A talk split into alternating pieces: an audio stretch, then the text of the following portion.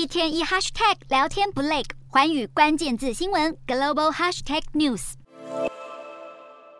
美国前总统川普在美东时间十五日晚间于佛州海湖山庄，对着大批宾客和支持者宣布，他要在二零二四年再次角逐总统大位。尽管看起来川普自信满满，台下的宾客也很赏脸，但是在这次的其中选举中，川普所推荐的共和党候选人大多在选举中失利。例如亚利桑那州的州长选举，有女版川普之称的共和党籍候选人雷克就败给了民主党的霍布斯。雷克是川普的忠实拥护者，也是二零二零年大选否定论的支持者。他的落选被认为是重挫了川普的总统之路。尽管川普对于总统大位依旧野心勃勃，共和党内却已经开始出现杂音。川普的前搭档、前副总统彭斯就暗示自己也有可能参选总统。彭斯在媒体专访中也透露了他对于去年川普煽动选民引发国会骚乱的不满。除了彭斯之外，共和党内还有好几个人传出有意愿角逐二零二四年的消息，包含前驻联合国大使海利以及前国务卿蓬佩奥等。不过，共和党内也有人担忧，如果和川普决裂，恐怕会造成两败俱伤的局面。根据民调，共和党的支持者中有四成是非川普不投。如果川普没有获得提名，要确保共和党的票仓，的确会是一大难题。